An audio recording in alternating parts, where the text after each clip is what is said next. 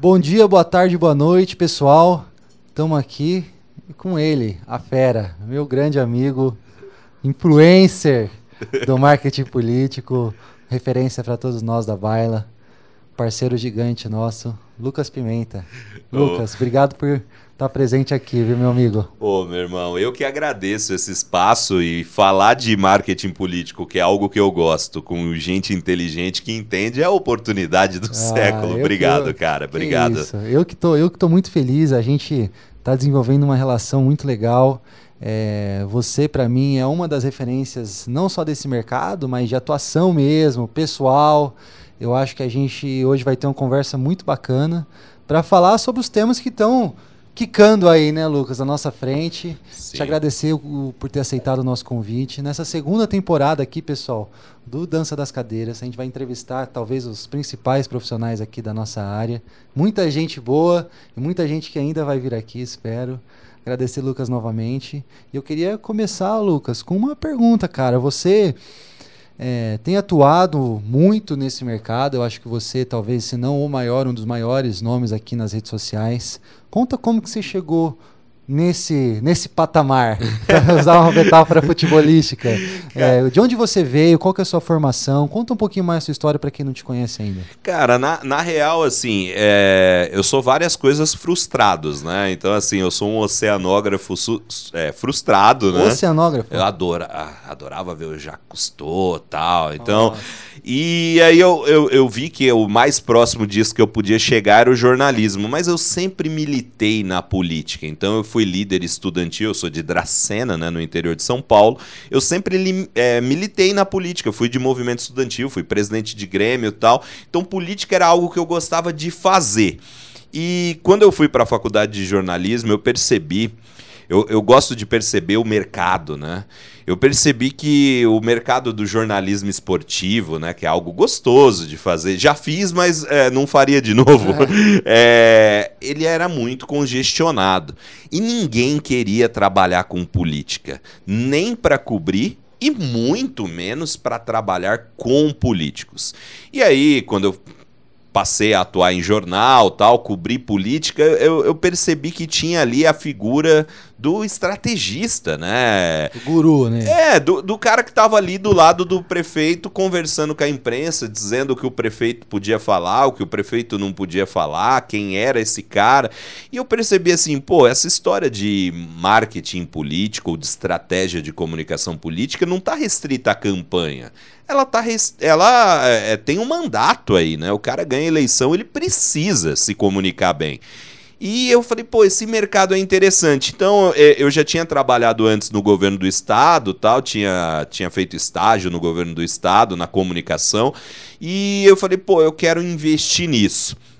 É, eu durante a campanha eu arrumei uma briga no jornal porque foi, foi o meu primeiro grande tiro na comunicação política que eu acertei. Isso quando, mais ou menos? 2011 para 12. Por quê? Porque, assim, eu já tinha trabalhado no governo do estado, tal, já tinha vivido comunicação, estudava muito isso, mas eu era repórter de jornal, então eu cobria é, prefeitura de São Paulo, cobria a gestão do Kassab e tal, batia muito na gestão do Kassab. E quando o Lula escolheu o Fernando Haddad para ser o candidato a prefeito de São Paulo, eu virei para o jornal e falei assim, cara, esse cara vai ganhar a eleição por causa disso, porque o Lula é muito aprovado, porque esse cara tem pouca rejeição, ele tem a cara de São Paulo, Paulo porque ele é branco, o cara é elegante, elegante. fala bem e tal. É a cara do paulistano.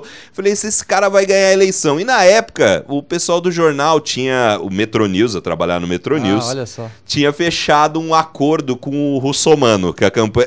Essa é, esse é. é exclusivo. Bota exclusivo que dá. Tinha fechado um acordo com a campanha do Russomano.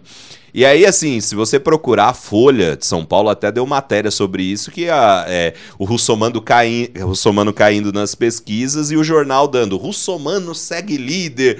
Eu, era um acordo que eles tinham e eu falei e eles queriam um repórter só para cobrir o Russomano. E eu falei, eu não vou fazer isso, eu não vou me prestar isso. Uma assessoria de imprensa quase. É. Assim, né? E eu falei assim, cara, e vocês estão errados porque quem vai ganhar a eleição é, a, é o Haddad. O Haddad nessa época tinha 3, 4, 5%, né?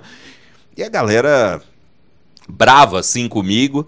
E o que, que aconteceu? O Haddad ganhou a eleição. Primeiro, a, sur... a surpresa do Haddad ir para o segundo turno. Quando o Haddad foi para o segundo turno, eu tirei o sarro pra caramba no jornal e eu fui demitido.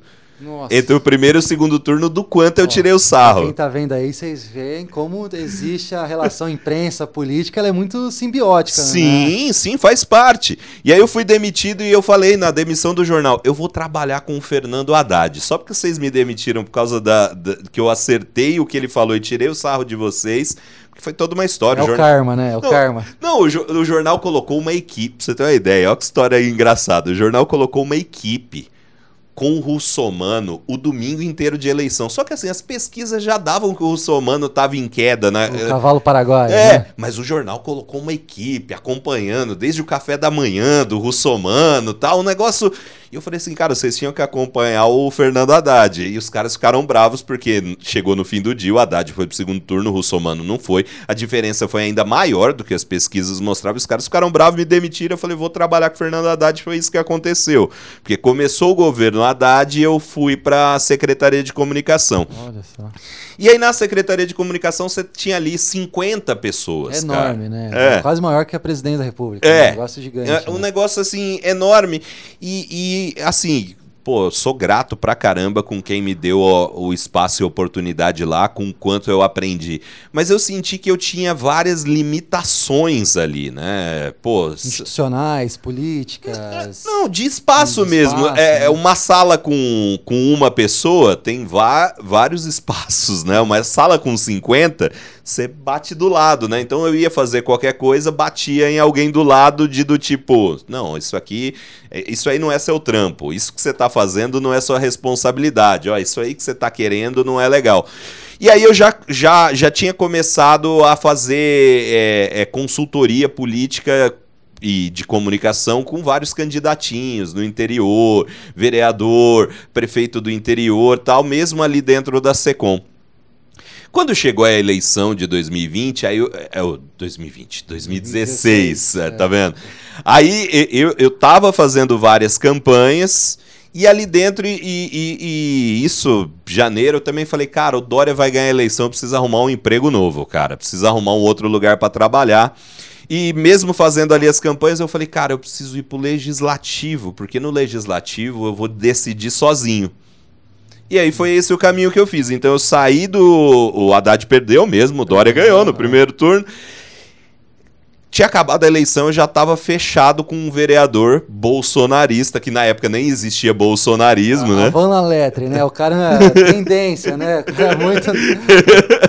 eu, nem existia bolsonarismo, mas um vereador conservador, que era o Rinaldi de Gílio, e assim que ele assumiu o mandato, eu assumi a comunicação do gabinete dele. O Rinaldi foi muito parceiro, porque assim, eu, eu já atendia vários políticos. E mesmo assim ele me deixou lá dentro do, portas, né? do gabinete dele. E mais, quando eu comecei a ir para a internet, porque eu falei assim, cara, se eu ficar aqui no gabinete, eu dependo só do Rinaldi. Então, se ele ganhar a eleição, eu tenho dinheiro. Se ele não ganhar, eu passo fome. Porque assim, esses outros caras não vão pagar minhas contas, esses caras pequenininhos. Eu falei assim, cara, eu preciso mostrar pro mundo o que eu sei, eu preciso mostrar para as pessoas o que eu sei fazer, porque aí eu amplio o conhecimento do meu nome, a mesma estratégia que você, político, tem que ter. Eu amplio o conhecimento do meu nome, é, é, crio, formo uma reputação em torno disso e eu aumento o valor do meu ticket, eu aumento o valor dos, dos, do quanto os clientes me pagam. E o Rinaldi deu muita força nisso, a internet foi ótimo, porque na época assim ninguém fazia isso, você tinha um, dois profissionais, outros dois começaram junto comigo ali na internet, eu deu certo, é, nadando em Oceano Azul, né? Tava, tava fácil na época. Onde tudo era mato, né? 2016 tinha ninguém ou pouca gente, né, Lucas? Não, é um o, que... hoje eu acho incrível que você tem assim muita gente produzindo conteúdo e conhecimento de marketing político na, nas redes sociais. Em 2016, você tinha dois profissionais e chegaram mais três. Chegou o Emerson Saraiva do Eleja, a Gisele do Estratégia Parlamentar, e a gente começou ali a, a, a brincar. Então, foi mais fácil, né? Hoje é muito mais difícil para um canal, para qualquer pessoa vamos conseguir falar sobre isso. isso. Vamos falar sobre isso. Muito, muito legal. E Lucas, quando você você recentemente saiu do, do Rinaldi, né? Conta mais essa transição, até para o pessoal entender do Lucas, um puta de um profissional, trabalhou em jornal, trabalhou no executivo, trabalhou no legislativo e agora é, é full-time consultor, né, Lucas? Como é que tá hoje, assim? Você sabe, sabe, que esse foi um tempo que eu perdi, né? Para os assessores que estão assistindo aqui, você precisa ficar muito, muito atento na questão do tempo. É, não é que eu perdi aquele tempo, mas assim, eu já tava grande, enorme, cara, de do tipo passar pela câmara e as pessoas me reconhecerem, não porque eu tava todo dia trabalhando ali, mas por consumirem meus conteúdos da do tipo. Internet, né? Eu até brincava com as pessoas, a, a, os assessores na Câmara me encontravam e falavam assim: Nossa, o que, que, você tá fazendo aqui? Eu falava, cara, eu trabalho aqui, todos os dias eu tô aqui. Olha só. Então, assim, a internet superou o próprio ambiente ali onde eu tava. E eu não fui percebendo que, assim, eu já não tinha mais condição de ser o assessor e ser o consultor ao mesmo tempo. Chegou no, no momento que eu fui fazer campanha presidencial como consultor de marketing político, em que eu estava de assessor, eu tive que tirar férias é para o... conseguir fazer a campanha. Então, eu, eu, chegou nesse momento, eu falei, cara, eu preciso mudar isso. Então eu falei, cara, eu preciso me dedicar à consultoria, arriscar. Só que às vezes o assessor ele fica muito assim, pô, tem meu Será? salário, cai Será, todo né? mês, né? Tal, mas, cara, se você tiver segurança daquilo que você está fazendo, dá certo e, e, foi isso que eu pensei. É, para eu ficar grande, para eu, eu ficar do tamanho que eu já tinha, eu precisava sair da assessoria. E para eu crescer ainda mais era necessário e foi a melhor decisão que eu tive, porque eu saí em dezembro da assessoria, então vai fazer aí oito, nove meses que eu saí da assessoria e meu crescimento foi muito grande. Eu, eu, cresci em nove meses o que eu demorei seis anos para crescer. Que legal, que legal, Lucas. E tem uma coisa, né? Eu acho que vamos falar um pouquinho sobre isso, de formar o um mercado, né? Você falando disso me entusiasma também, né? Como quem já foi da militância também, quem já trabalhou na assessoria, quem já fez consultoria pessoal para uma pessoa e depois expande, expande, expande. E a gente hoje tem uma agência e, isso é muito legal, cara, porque os seus conteúdos na internet eu acho que são, para mim, se não o melhor, um dos melhores que a gente tem hoje no Brasil. É, e na América Latina, a gente acompanhando outros Obrigado. consultores também. Pô, que isso. E a gente. É... Queria que você falasse um pouco, Lucas, que é uma coisa muito interessante quem está nos assistindo, geralmente ou profissionais ou políticos, muitas vezes, políticos de cidade grande, cidade menor, do interior, do, de norte a sul do Brasil, até fora do Brasil, tem audiência aqui a Baila. É, a gente reflete muito sobre uma coisa que a gente, que os clientes perguntam para a gente, que é a questão da criatividade. E os seus posts são muito criativos. E você vê muita gente no mercado meio te copiando, assim, é. né, cara? É, como que você vê essa criatividade hoje no, no marketing político, cara? Porque você teve que aprender para fazer isso, você... Qual que foi sua escola? E aí eu quero que você fale um pouco da escola dos políticos, que sua nova empreitada, é, que eu vou ter o privilégio, inclusive, de estar tá falando eu, lá. a honra a é minha, cara. Ah, que isso, e vai ser muito legal. Fala um pouquinho sobre isso, como que você chegou a, a esse nível, porque eu acho que hoje muita gente procura por conta disso. Pô, esse cara faz diferente. Sim. E fazer diferente, muitas vezes você tem que fazer igual muitas vezes. Exato. Fala um pouco sobre isso. Você sabe que assim o, o, os políticos têm uma gana, ou pelo menos é, expressam que eles querem. Eu quero uma rede criativa. Sempre quando alguém me procura é, é com esse papo. Não, tá faltando criatividade. E aí, na verdade, não é que está faltando criatividade. Ele mesmo restringe a criatividade dele. Então, assim, o político ele ele quer controlar muito o que Os acontece na né? rede dele. Ele tem muito medo do que um post pode causar. Do... É, é, eu sei que talvez você tenha uma opinião diferente, mas eu costumo falar que ninguém morreu por causa de um post. Então, assim, nenhuma carreira política é detonada completamente de forma irreversível por causa de um post. Então, assim, esse tipo de coisa já é um limitador de criatividade. Quando você limita até onde você pode fazer até onde você pode chegar, em que terrenos você pode pisar, você já limitou sua criatividade, você já colocou muro. Outra coisa também importante, criatividade não vem do DNA, né? O, o... Ninguém nasce criativo. É. Né? O, o, próprio Steve Jobs, né, brinca com isso, brincava com isso, que ele falava que a criatividade é a arte de conectar ideias, né? Porque ele era o ser humano visto como um dos mais criativos do mundo, sem nunca ter criado efetivamente nada. Exatamente. Ele juntava coisas que ele via em outros lugares e, e recriava uma ideia nova. E eu brinco muito com isso nas minhas palestras, que é, eu tenho uma palestra que chama Copie como marqueteiro, que eu mostro para as pessoas como copiar. E, e, e, copiar também é difícil. Copiar também exige método. Se inspirar também exige estudo, também exige pesquisa, também exige estratégia.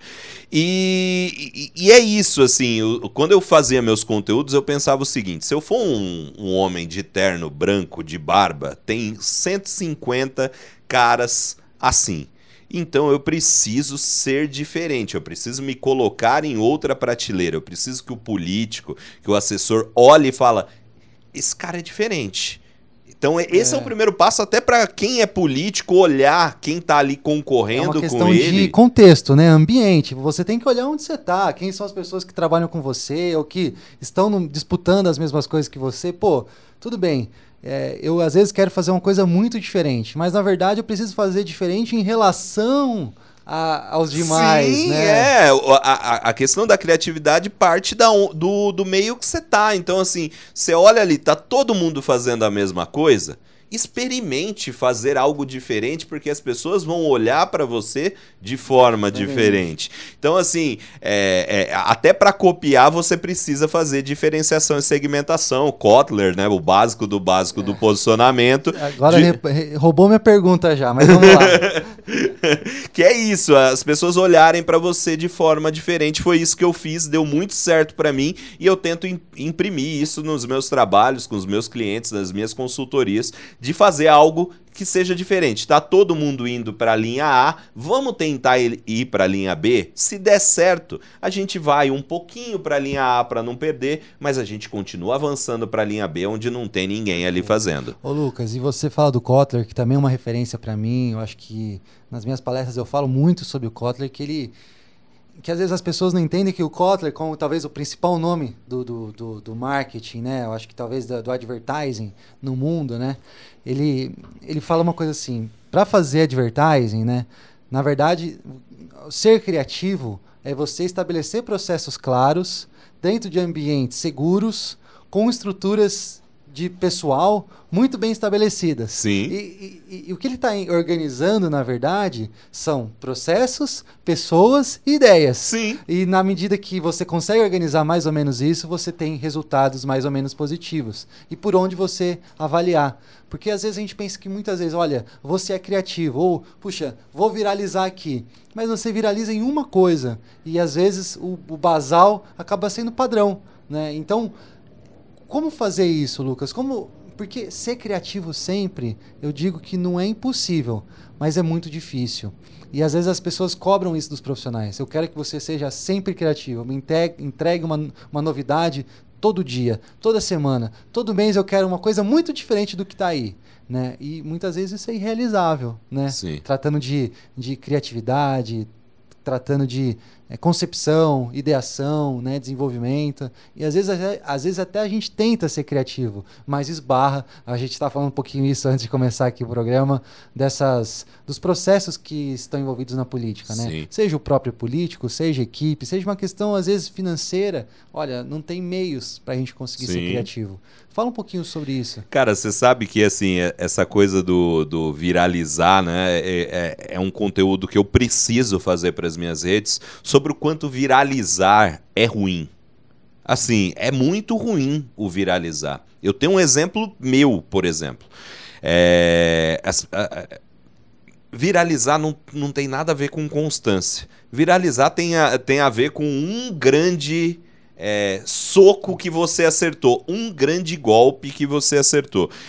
E o que, que aconteceu? Na, na, na eleição passada, eu fiz um estudo de que conteúdos eu vou produzir no meu YouTube para bombar, para fazer um negócio legal. Cara, eu fiz pesquisa de keywords, tal, levantei onde estava dando ali. Cara, o termo buscado pelas pessoas no Brasil sobre política naquela época era quem vai ganhar a eleição. E eu falei, cara, eu vou fazer uma série de vídeos com tema, com título, todo otimizado para quem vai ganhar a eleição. E fiz isso.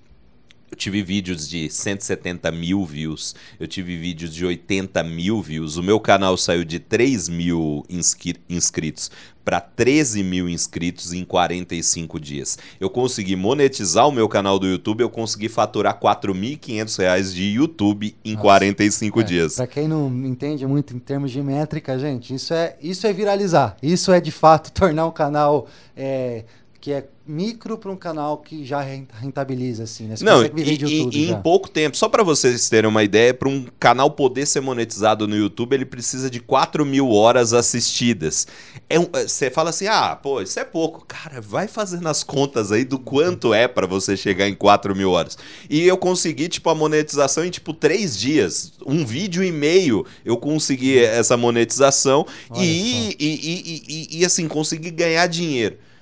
Falei, porra, agora minha vida é outra. Vou virar o Felipe Neto. Vou ganhar só dinheiro com o YouTube e nunca mais vou trabalhar na vida. Cara, desde então eu não consegui receber um real. Por quê? Porque as pessoas foram ali buscando quem vai ganhar a eleição. As pessoas não foram ali buscando dicas de marketing político, análise política, análise de estratégia. As pessoas foram ali buscando quem vai ganhar a eleição. A eleição acabou, elas não têm mais essa demanda. Então, às vezes, o político viraliza com um conteúdo. E ele não vai conseguir, porque o mundo roda, o assunto morre, o tema gira, o formato fica velho, ele não vai conseguir aquilo. E aí ele vai atrair um monte de gente para o canal dele e essas pessoas vão simplesmente atrapalhar a entrega desse conteúdo para quem se interessava por aquilo que ele fazia. Então viralizar não é bom. Sobre ser criativo todo dia, eu adoro futebol, eu também sou um jogador de futebol frustrado. Os melhores jogadores da história que a gente tem, eles não jogavam bem todos os jogos eles não acertavam todos os lances, eles não acertavam todas as ações, mas por vezes eles acertavam no momento que precisava ou quando ninguém mais estava acertando, quando o resto da equipe não estava acertando, ele acertava. Com a criatividade é a mesma coisa. Se você quiser fazer, e, aí o, entra o viralizar, viralizar todo dia, primeiro que já é errado do, do termo técnico, porque você não viraliza todo dia. O Maradona não faz dois gols contra a Inglaterra todos os todos dias. Todos os dias, mas você pode. É com uma boa estrutura, organizando os processos, organizando bem sua linha editorial, sabendo onde você tá, para onde você quer chegar, com quem você quer falar e como você quer falar, com que tom de voz você quer falar com essas pessoas, você todos os dias fazer um jogo nota 5, onde você hum. dá um passe para gol, chuta duas vezes pro gol, chuta uma bola na trave e de repente você faz um gol do século driblando todo mundo desde o meio-campo e tira uma nota 10. Você está usando uma, uma referência aqui, uma, uma, analogia muito legal que eu sempre uso para meus clientes que gostam muito de futebol, homens e mulheres, né? Inclusive, a gente está gravando no contexto de Copa do Mundo Feminina, Sim. né?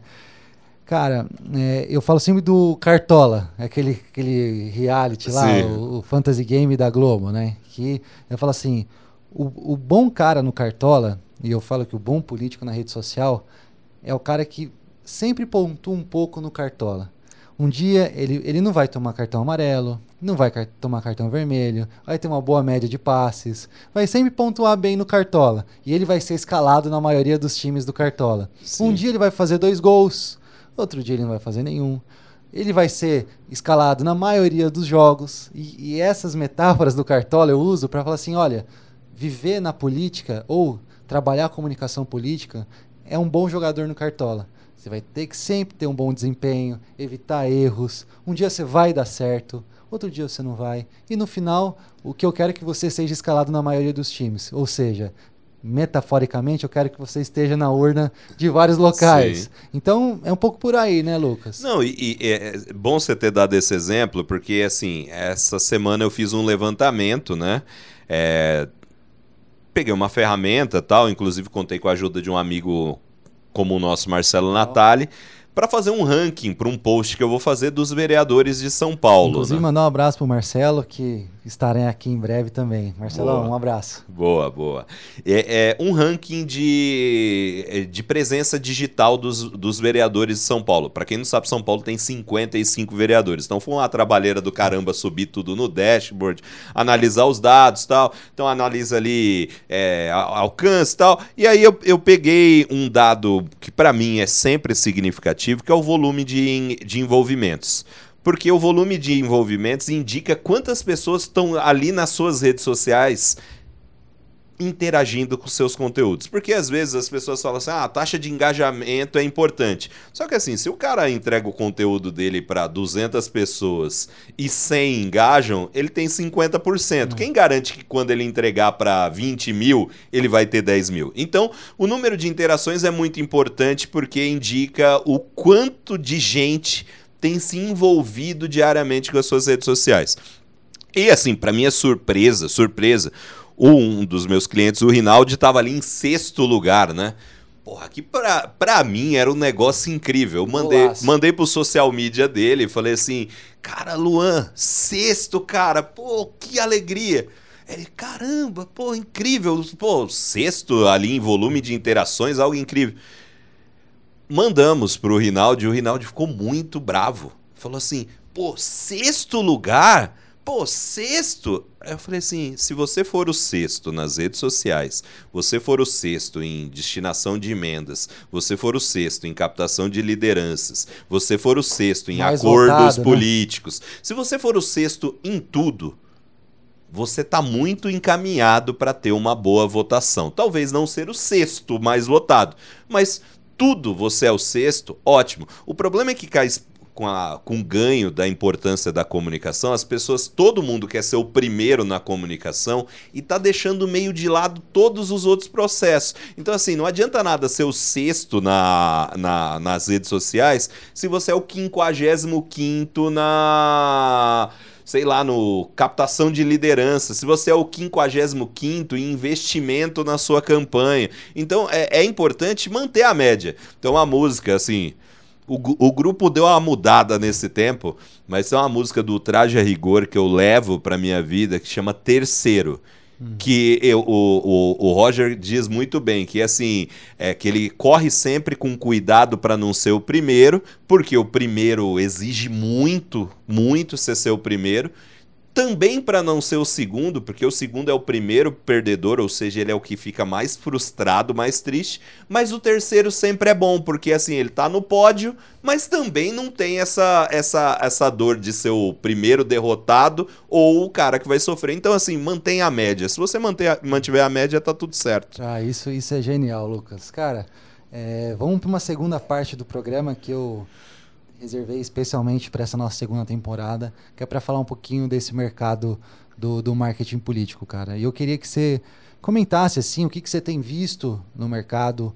é, o que, que você acha que hoje é o mercado e o que, que você acha que, que poderia ou que deveria mudar aqui para frente. A gente está em meados de 2023 é, para essa próxima eleição. Como que você tem visto esses recentes movimentos, os novos profissionais? Os antigos profissionais, porque é uma coisa que a gente pessoalmente aqui discute bastante e temos muito que avançar, né, Lucas? Pensa o seguinte: a gente agora em 2024 vai ter 300 mil candidatos espalhados em todo o Brasil. Se 10% desses candidatos, e é muito mais do que isso, mas se 10% tiver acesso a um fundo eleitoral robusto em uma cidade média e cidade grande, você tem aí 30 mil candidatos que vão ter recursos para investir em campanha. E enquanto isso, você jamais vai ter, e não tem, 30 mil profissionais de marketing político né? para ganhar esse recurso. E aí, em vez da gente é, é, fomentar o mercado, fomentar as pessoas sérias, fomentar os profissionais sérios, gerar oportunidades para as pessoas sérias, você tem profissionais que preferem criticar outros profissionais sérios, ofender outros profissionais sérios, e isso só ajuda o picareta Porque o picareta tá lá na cidade média, na cidade de média para grande, é, cidades de 100, 200 mil habitantes, ganhando o dinheiro dele na boa. É aquele tiozão que um dia acordaram e falaram assim: Eu vou ser consultor vou de ser marketing consultor. político. E ele não conhece nada de estratégia, não conhece nada do mercado, não conhece nada da técnica, e ele tá lá ganhando dinheiro. E aí, a gente poderia estar tá acessando esse mercado que tem dinheiro para pagar e a gente está gastando energia criticando um outro profissional sério, brigando com outro profissional sério. Eu posso até não gostar de alguns profissionais, eu posso até querer sair no murro com alguns profissionais, mas eu sei que tem profissionais sérios ali, eu não vou gastar minha energia prejudicando o mercado dele. Eu quero que ele cresça, porque se o, se o mercado tiver essa consciência de que o marketing político é importante, vai ter mais espaço para mim. Mas tem gente que infelizmente não pensa assim. Isso é algo que precisa mudar no marketing político. Essa consciência de que tem que parar de brigar pelo dinheiro que você não vai ter, que não vai ganhar. O que, que adianta eu queimar a baila, queimar o Juliano é, em X lugar? Se eu não vou conseguir atender aquele trabalho, se aquele trabalho por vezes nem me interessa, se aquele trabalho não tem a minha cara. Então, assim, é uma energia que as pessoas gastam enorme. E, e, a gente tem tentado quebrar isso. Você faz é, é figura importante desse movimento, que é, que é criar um mercado mais unido. E aí não se trata de criar grupos onde só eu e os meus alunos ou os meus amigos são o, o, o, os legais, os únicos que prestam. Trata de, de mapear um mercado que tem bilhões, bilhões, bilhões. Um mercado bilionário, né? Para gastar para investir, tem oportunidade para todo mundo e tentar de alguma forma é, de, é, é, é, ajudar com que quem é sério prospere, ganhe dinheiro, ganhe seu espaço e quem ainda está se preparando possa também se, se, capacitar. Essa é a grande ideia da escola dos políticos. Você vai ver ali profissionais igual o Emerson Saraiva, que tem 40 mil seguidores, que dá palestra nos 26 estados do Brasil o tempo todo, e você tem ali profissionais que têm 400 seguidores que, que faz campanha de vereador uh, numa cidade de 100 mil habitantes e são profissionais iguais, são profissionais qualificados iguais, profissionais que merecem espaço igual. Que e batalham, que assim, né? o, o, em, o Emerson não vai ficar bravo num, ou não vai ficar triste ou não vai ofender um profissional que está ali pegando uma campanha de vereador em Rio Grande da Serra porque ele não quer aquele mercado. Agora, porque ele não quer aquele mercado, ele, ele vai queimar aquele cara ali? Não, ele vai ajudar o cara a, a se cacifar para que ele não pegue um vereador em Rio Grande da Serra, mas para que ele pegue 10. E é esse o grande movimento que a gente está fazendo no mercado, um mercado mais unido, um mercado onde as pessoas saibam onde tem cada coisa. A gente vai ter eventos regionais para promover os profissionais regionais. E eu não estou falando de profissionais regionais ah, do sertão da, da Paraíba só. Quando eu falo de regional, aqui em São Paulo, a gente não tinha um mapeamento aqui em São Paulo de que profissionais, de que agências, de que empresas faziam o quê.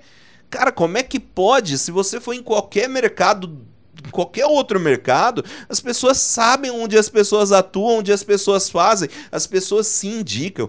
Pô, tem, é, eu odeio os caras, né? Mas é, Tiago Nigro e Bruno Perini, os dois caras concorrem entre eles. Eles concorrem, eles vendem os mesmos produtos para as mesmas pessoas do mesmo jeito eles se juntaram e fizeram é, é, eventos, fizeram podcast, fizeram ações. Por que no marketing político as pessoas não podem estender a mão para outras que não sejam alunos dela? Pelo e, amor de Deus. E esse movimento você faz muito bem. Eu acho que você está passando pelos últimos meses em várias collabs, né? Sim. Que você traz é um jogo de ganha-ganha. Você traz as audiências dos parceiros e, e, ao mesmo tempo que você dá a sua audiência para outros parceiros, como eu, já fiz collab com você algumas vezes, né? Então, Sim.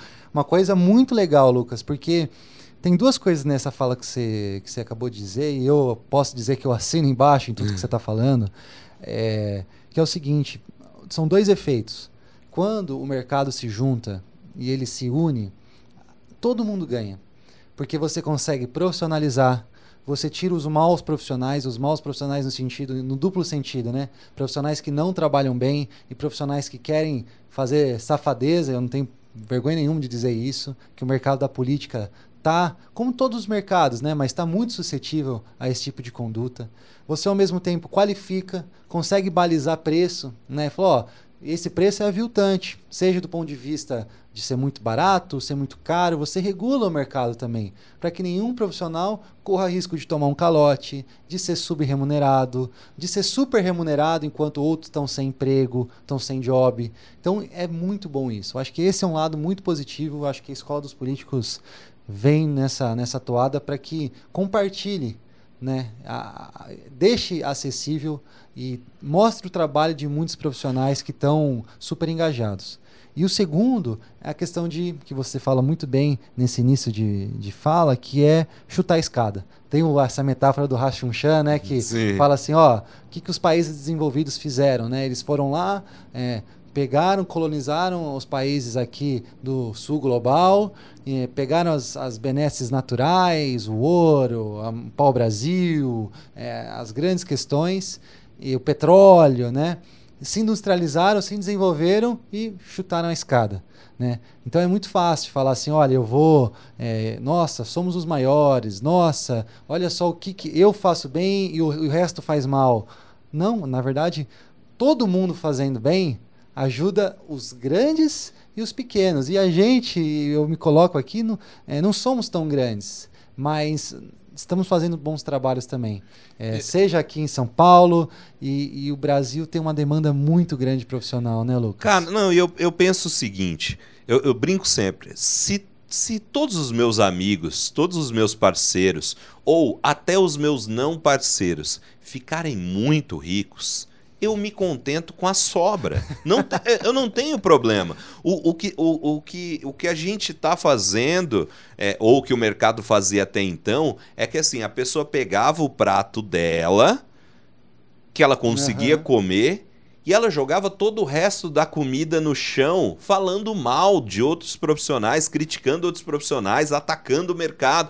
Não é isso que tem que ser feito. Você pegou o seu. Você pode continuar pegando o seu prato de comida gigantesco. você pode cortar sua fatia do bolo e distribuir o resto. Não, né? ou simplesmente é. deixar na mesa é. para que outras pessoas possam ter. Cara, por exemplo, é, São Paulo, são 55 vereadores. Cara, cada vereador é uma campanha grande de prefeito no interior. interior. Cara, são 55 profissionais ou 55 empresas que poderiam ganhar e, esse dinheiro. Equipes, né? São mais de um profissional, mais de não, um. Né? Não, eu tô pensando numa empresa. Então, assim, seriam 55 empresas que poderiam ganhar esse dinheiro. Por que não? Ah, Por... Fora os outros, né? Fora os outros 2 mil, 3 mil candidatos sim, que não se. Sim, não. Cê, cê, cê, é, em São Paulo, você é, costuma ter no mínimo 120 candidatos competitivos, candidatos que vão colocar recursos, candidatos que têm chance de ganhar, candidatos que têm, que têm fazem, base. Fazem mais de 5 mil votos, que elegeria basicamente aí 4.500 prefeitos, né? Então, é, é uma coisa de louco. Exato. Né? Então, assim, você tem um mercado muito grande e, e, e é legal porque, assim, não é só a escola dos políticos, você tem um movimento, assim, assim muito é, coordenado para que esse mercado mude e eu estou muito feliz assim quase emocionado com o que está acontecendo. Porque você tem o, a escola dos políticos ali no digital trazendo agora, vai, é, vão ter 23 profissionais ali dentro, 33 cursos, 23 profissionais. Mas você tem o Compol, que foi um evento que eu e você tivemos a honra de participar, que foi lá em Florianópolis, o grandão, né, com 60 palestrantes. E agora você está tendo os regionais, né, cara? Você está tendo vários. E mais do que isso, o Compol não pode abraçar todo mundo. E o Marcelo Natali, que é o grande cabeça dessa história, ele sabe disso. Só que a, a, a atitude do Compol, essa união mais do que a escola dos políticos, mais do que o Coleb, mais do que o Compol regional, fomentou outros eventos de outras pessoas, de outros grupos, eventos com profissionais sérios, eventos com profissionais comprometidos. E isso é ótimo. Cara, eu fui chamado para um evento em Roraima. Cara, quando eu, eu recebi o convite, eu fiquei feliz pra caramba, porque eu falei assim, cara, o meu trabalho daqui de São Paulo, lá da ZL, chegou em Roraima, cara. Isso é muito legal. É e, e, é isso que precisa acontecer com o mercado. Que se, se o. Não precisa o Lucas ir pra Roraima toda vez. Mas assim, se em Roraima a gente tiver 10, 15 profissionais de campanha sérios, com destaque, que façam um evento e coloquem o Lucas, coloquem o Emerson, coloquem o Giuliano, coloque quem for ali, ou nem coloque, a gente tem um mercado de pessoas sérias sendo fomentadas. Precisa ser meu aluno? Não. Precisa ser amigo do amigo, Giuliano? Né? Não precisa simplesmente que seja uma pessoa séria, que conheça a técnica e que valorize isso. E é isso que esse mercado está fazendo. Isso precisa mudar e ainda bem que está mudando. Com certeza. Ô Lucas, e estamos chegando aqui nesse fim. Eu queria te perguntar uma coisa que você, imagino, você deve ter milhares de alunos hoje espalhados em todo o Brasil, conhece o mercado como ninguém.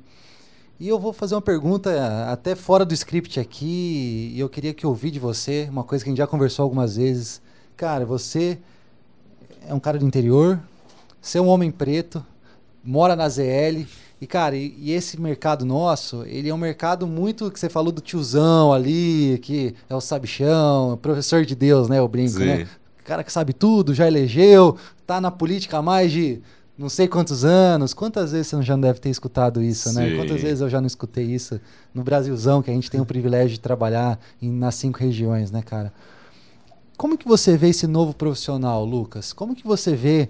É, a gente está formando o mercado. Eu não tenho vergonha nenhuma de dizer isso. A gente está formando o mercado. O mercado, as boas pessoas do mercado estão preocupadas, né? não só com o, o nosso ganha-pão, e isso tem que estar tá bem claro, né? É o nosso trabalho isso aqui. Sim mas a gente está preocupado com o futuro disso aqui que a gente está fazendo.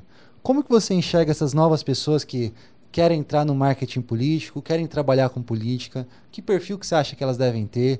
Ou você acha que todo mundo pode entrar, desde que se qualifique? Me fala um pouco como que você imagina esse futuro desse novo profissional. Cara, pra você ter uma ideia, né? Desses 14 novos professores que vão entrar agora na Escola dos Políticos, acho que nove são mulheres. Olha só. Você é um, do, você é um dos poucos homens ali. É, que legal. Nove são mulheres. Então, assim, cara, você tem um mercado tão gigante, tão diverso em diversas coisas, diferentes só, é tanto diverso é. que, que. Mas que, que eu acho que não, não, não tem um perfil exatamente. Você é, é, tem, cara, no mercado, o mar, mercado do marketing político é ótimo. Você tem jornalistas como eu, você tem publicitários, você tem advogados, você tem é, é psicólogos. Pô, é, o, um dos grandes ídolos meus, amigo e ídolo ao mesmo tempo, Rodrigo Gadelha, é, vem da psicologia. você tem cientistas políticos, você tem várias formações. Então, assim, ah, não, você tem que ser formado em tal. Então, você percebe que é um mercado que, mais do que a, a, a questão é, étnica, a questão de gênero, a questão da própria formação acadêmica, é um mercado onde você precisa saber onde você vai estar então, assim, ah, quero mexer com conteúdos digitais, produção de conteúdos. Então vai estudar isso. Mas, e, e, e não só, não estou falando só os cursos ali, a Sim. escola dos políticos ou qualquer outra coisa. Cara, vai estudar Kotler, vai, vai ler, vai, vai pesquisar, vai, vai se aprofundar. Ah, quero estar tá em tráfego pago.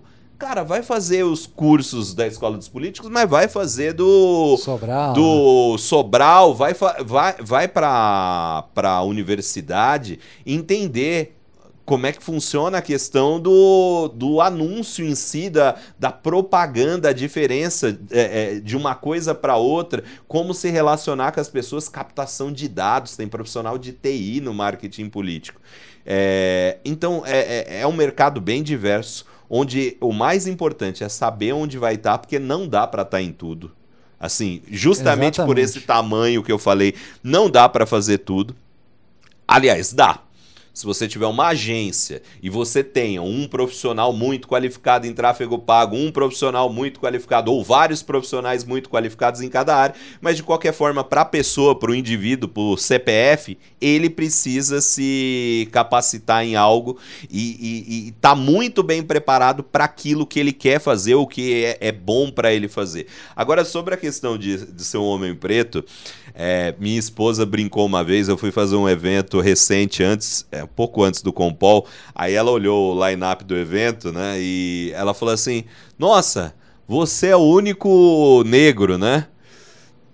Aí eu falei assim, cara, eu acho que eu não lembro um evento onde eu não fui o único uhum. negro. É. Aí, inclusive, eu falei para ela assim, cara, olhando a, a minha plataforma, a plataforma que eu criei, a Escola dos Políticos, eu continuo sendo o único negro.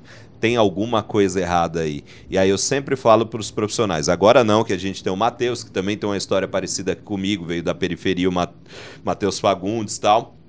É, eu falo para as pessoas e, e para os profissionais negros, vamos mostrar o nosso trampo, gente. Vamos, vamos construir autoridade, porque assim, eu tenho certeza que apesar desse mercado visualmente ser branco, é, hétero, é, masculino e, e de barbiterno, tem muita gente de diferentes ideias que estão fazendo marketing político e a gente, profissional negro, precisa se colocar no mercado. E, e se colocar de uma forma que a gente consiga efetivamente ser diferente, se diferenciar. Porque talvez se eu tivesse colocado terno e gravata e falasse como todos eles, na sociedade que a gente vive, eu estaria ali apagado. Como, como eu assumi quem eu sou e, e, me posicionei assim, acho que esse é o segredo. Então, vamos lá, profissionais pretos do Brasil, vamos posicionar oh, no mercado. Que legal, que legal, Lucas. Cara, estou muito feliz de você estar tá aqui, de falar isso. acho que a Baila tem um um viés, né, cara, muito, não vou dizer sobre a diversidade, né, mas a importância de profissionais sérios, top, top of mind mesmo, de mercado, negros, da periferia e tá falando para quem tá vendo aqui, né? É um tabu, né, Lucas? Eu Sim. acho que você é, já deve ter sofrido racismo pra cacete. Eu acho que muitos profissionais que estão entrando também, assédios diversos, né, cara?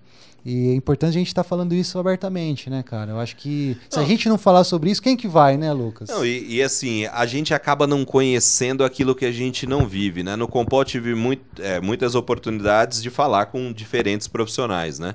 E aí, cara, profissional sério, mulher, falando. Eu falei assim: ah, mas por que, que você não faz isso? E a profissional fala assim: cara, que se eu fizer isso exatamente assim, vão achar que eu tô dando para não sei quem, vão achar isso, isso, aquilo. Eu falei: sério que é assim? Ela é sério, a gente, mulher na política, passa por isso a, a, todo momento. Então, assim, a gente inclusive precisa passar não só a, a, a, crescer, a expandir o mercado, mas a discutir essas problemáticas do mercado, esse, essas questões internas do mercado, de como a mulher é tratada no marketing político. Por que, que a gente não vê profissional negro do marketing político? Cara, pega todas as campanhas. de to... Eu já fiz esse exercício, por isso que eu acho que ninguém vai ganhar. Pega todas as campanhas de todos os candidatos a governador e de todos os candidatos a presidente, vê quem é o marqueteiro-chefe se você achar um negro Vem falar, vem, Mo responde aqui nos comentários. Mo mostra para mim que esse cara vai receber uma homenagem minha porque eu não encontrei. Só se, por exemplo, candidato de um partido pequeno a governador em X estado. Mas assim, dos principais, primeiro, segundo e terceiro colocado de todos os governos todos e, os. E, e, de todas as candidaturas presenciais, ninguém é negro. Tem alguma coisa errada nessa história. Então precisa mudar. Se está errado, precisa mudar. Ah, é isso aí, cara. Muito, muito legal. Lucas, cara, a conversa tá boa. Vamos dar cabo aqui. É, a gente está chegando, não vou dizer no final, mas talvez no começo. né? No começo de uma. Quero que você venha mais vezes aqui. O espaço está sempre aberto. Dança das Cadeiras está na segunda temporada. Eu acho que. Né, Saulão? Vamos ver se a gente consegue fazer uma, uma temporada. É, eu quero te convidar já ao vivão aqui para que Boa. você participe, para que a gente traga Boa. novos profissionais. Quem sabe numa nova conversa, ano que vem, a gente consiga trazer esses profissionais, né, Lucas? Discutir isso seriamente, os tabus que nesse mercado não são discutidos. A diversidade, o, a saúde mental, que é um Sim. tema que a gente acaba não falando, né? Dos desgastes, a gente já trocou muita ideia sobre isso, aí você pessoalmente. É, das nossas vidas que de fato compõem isso aqui que a gente vive hoje em dia, né, cara?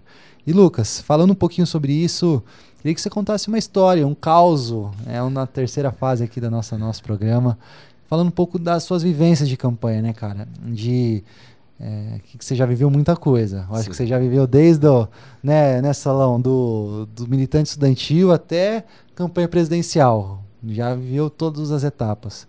Conta uma história aí para quem está assistindo, é, de alguma coisa que você já viveu.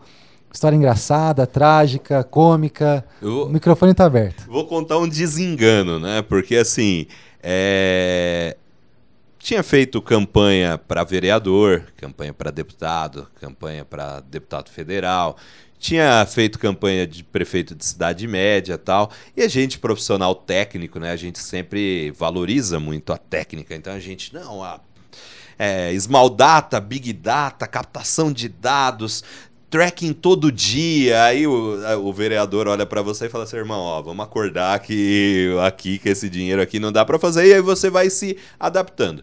Quando eu fui chamado para fazer a campanha presidencial da Soraya, né?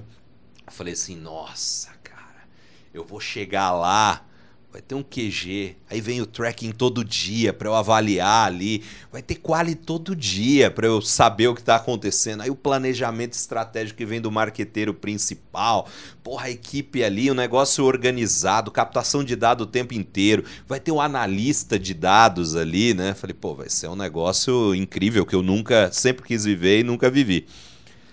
E aí não, foi o. É, é, apesar de ter sido uma experiência muito legal, a candidata a, a senadora é uma pessoa muito legal, muito gente boa. A equipe dela, muito gente boa, muito competente. Para quem nunca viveu o clima de campanha grande, é igual campanha pequena, só que os problemas são maiores. é igualzinho. Porque eu, eu fui convidado e cheguei lá, olha, a senadora quer você de consultor digital. Falei, legal. E aí é o seguinte: tem uma agência digital que o, o é, de confiança do presidente do partido, tem outra agência digital que é do partido, e tem uma terceira. É, é, e tem o, a agência que vai fazer TV tal, que é do marqueteiro X, né? Que foi o Lula Guimarães. Falei assim, cara, isso não vai dar certo. Porque são. Muito cacique pra pouco. Não, porque né? são três pessoas que pensam diferente. Então, por exemplo, um caso engraçado que aconteceu nessa história toda foi que assim, você tinha o, o, Lula ele queria colocar, ele queria, ele tem a agência de confiança digital Sim. dele, ele queria colocar essa agência no fim, ele tentou colocar, só que a agência não, não combinou com, com os russos, com os né? Russos. Então não assinou contrato. Aí você tinha um momento da campanha que você tinha uma agência que é grande daqui de São Paulo fazendo a, o digital sem ter contrato, sem receber, acho que não receberam até hoje isso aí, é, porque não começaram a trabalhar a pedido dele. Você tinha a agência de de Pernambuco produzindo e você tinha a agência do partido produzindo e eu dando a consultoria de tudo isso ali, meio que num grupo de WhatsApp, sem um planejamento que a gente não tinha. Então a gente olhava o que ia para TV e falava assim: Mano, ó, você viu que foi isso aí pra TV? Certo, vamos pensar em algo relação. Porque não tinha um planejamento, não, via, não vinha pesquisa. Ao vivaço. Nada, né? era o, o, o, Júlio, né? Falava que era a campanha freestyle, né? Igual o rapper, né? O cara é, dá o tema é, e você. O beat ali, né? se vira, né? Você tenta se virar. E numa dessas, assim, virou um caos tão grande. A senadora vai ficar brava, mas é, ela. Tomara que ela mantenha amizade comigo. Teve um final de semana que eu acordei e tava assim todo mundo preocupadíssimo, assim. O que, que aconteceu, gente? O que aconteceu? Cara, a senadora resetou as senhas das redes sociais dela. Porque ela falou que tá um rolo enorme, cada agência fazendo uma coisa, cada pessoa falando uma coisa. E eu falei assim, gente, é, isso aí precisa voltar porque eu preciso receber esse é. dinheiro aí. Mas ela resetou no meio da campanha. Nossa. Assim, num final de semana. acontece nas melhores famílias, viu, pessoal? Não, campanha é, grande. É. Campanha grande, a, a candidata. Não é assim. A uma das agências. O não, estagiário. Ela, ela falou assim: não, tô cansada de, disso aqui. E ela resetou as senhas.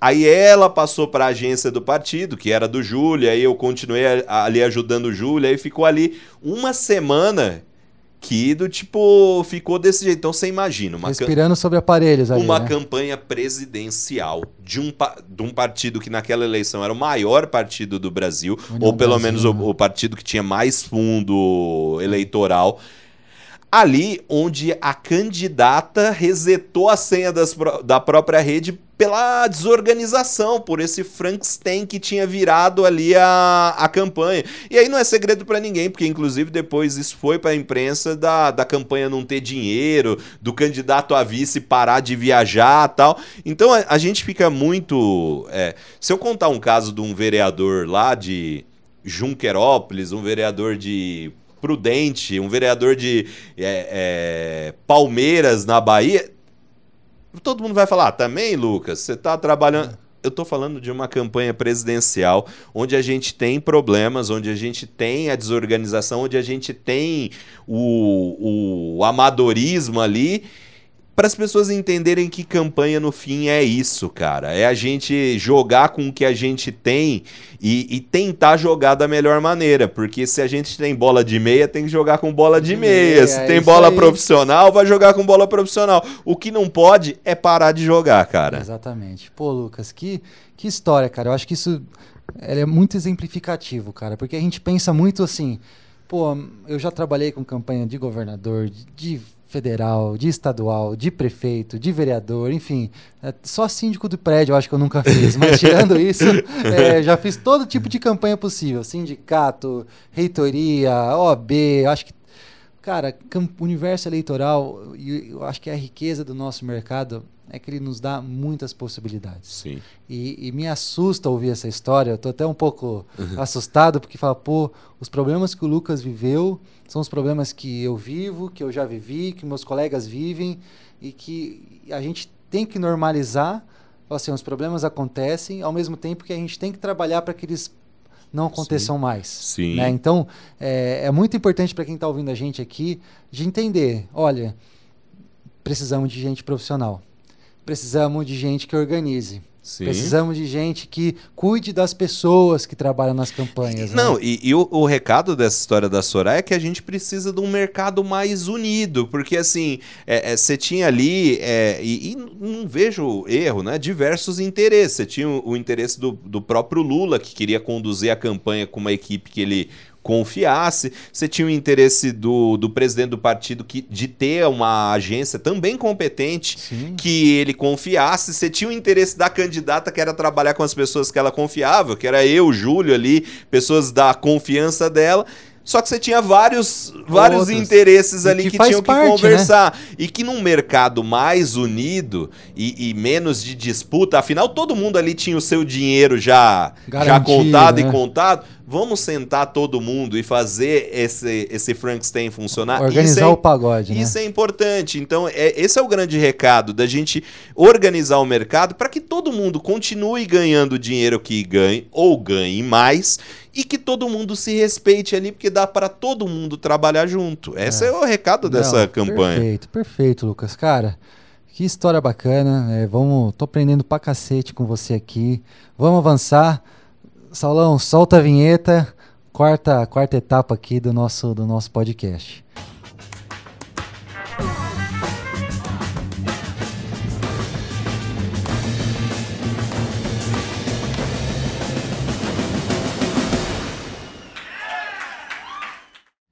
Lucas, seguinte, vamos falar um pouquinho do Dança das Cadeiras, que é o nosso podcast. Boa. Não sei se você já brincou na infância, enfim, daquele jogo que você Sim, você sim, roda, sim, roda, sim, roda e alguém tira uma cadeira, sim, né? Sim, boa. E aí, o programa foi um pouco inspirado nisso, é uma metáfora da política boa, também. Boa. E a gente tem um quiz que toda vez que chama a última cadeira, eu vou te dar duas opções e você vai ter que escolher uma delas. Certo. Tá? E tem a ver com a política. Não... Precisa explicar porque escolhi, não? É, pode, pode explicar. Teve tá. um convidado aqui, né, Saulão, que não falou, não respondeu nada. Então fica à vontade. Não, eu vou responder, cara. E você que é um cara que, para mim, é uma referência no marketing digital político, e imagino que tenha trabalhado todas as redes sociais, cara. Eu quero que você escolha entre uma das duas principais plataformas do grupo Meta. Se você pudesse trabalhar, Lucas, só no Instagram ou só no Facebook, qual das duas que você escolheria? No Instagram, com certeza, porque cresce mais, né? É, tem crescido mais que o Facebook.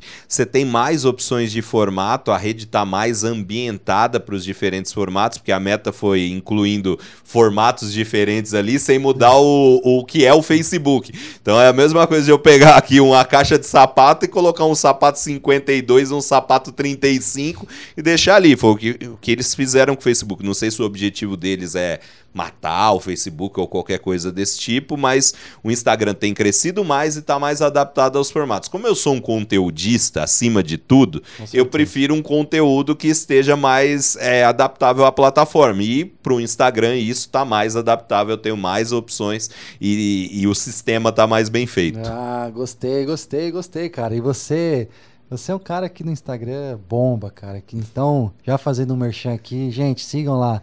É, arroba Lucas Pimenta, nos, nos olhos. olhos. Porra, Você sabe que o meu nome é Lucas Pimenta mesmo, né? Tipo, meu sobrenome, Pimenta de família. Aí um outro podcast me convidou e foi fazer o card e tá lá até hoje. Aí o cara colocou assim.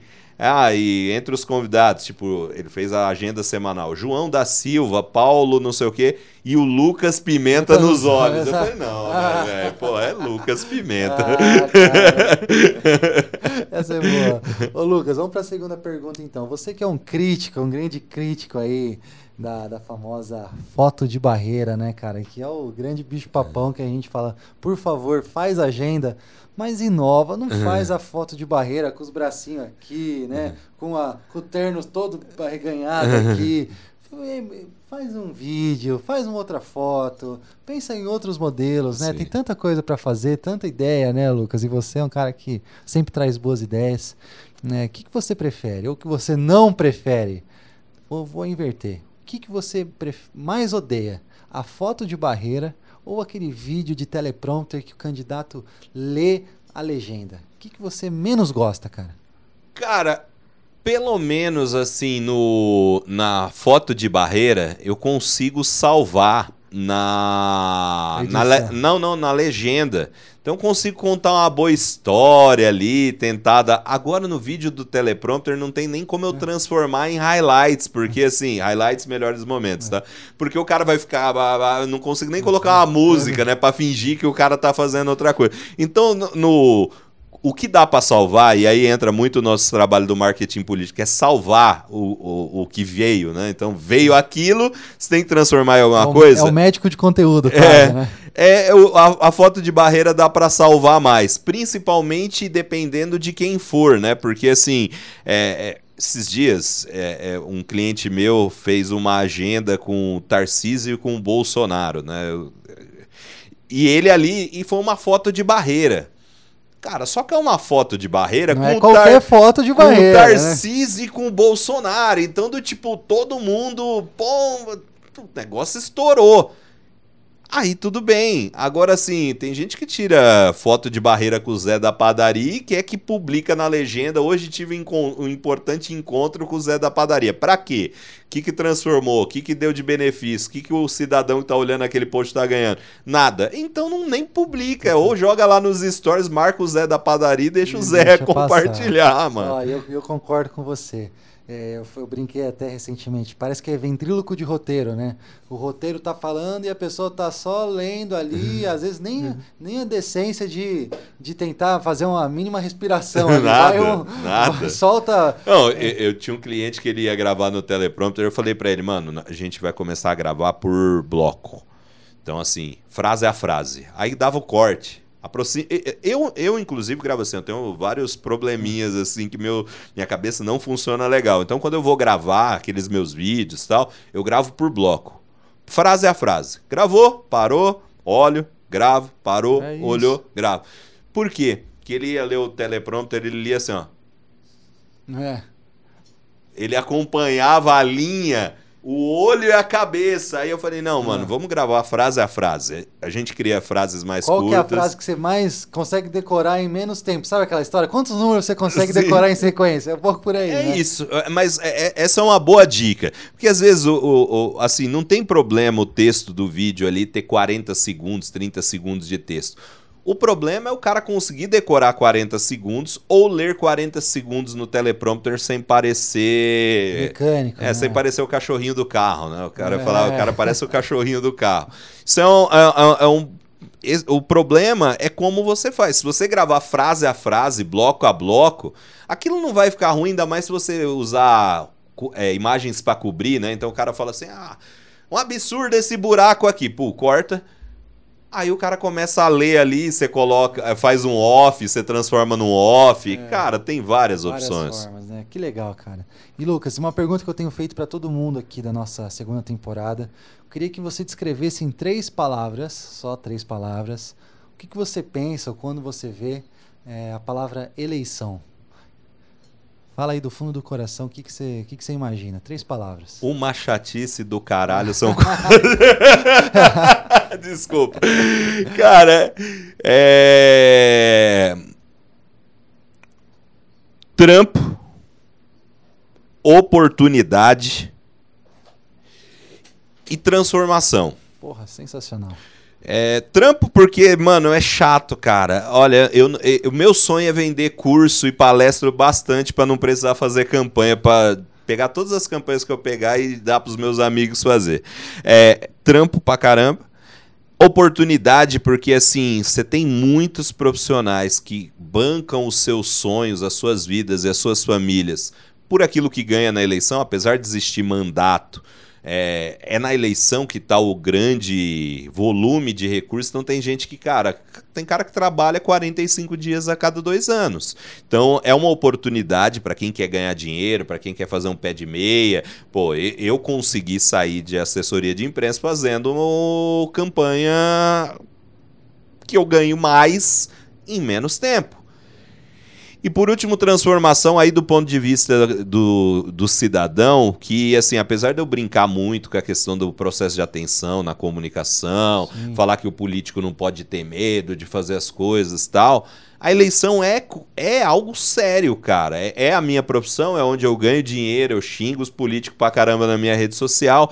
Mas a, a eleição é, é, é, que tipo de transformação a, a, o cidadão escolhe para ele, o corpo da sociedade escolhe para ele. A gente, toda vez que a gente vota, a gente não vota num candidato, a gente vota no modelo de futuro que a gente quer. Então, Perfeito. assim, é, às vezes o cara fala assim: ah, votei votei no Bolsonaro ou votei no Lula, mas não concordo com eles, não gosto deles, não sei o quê.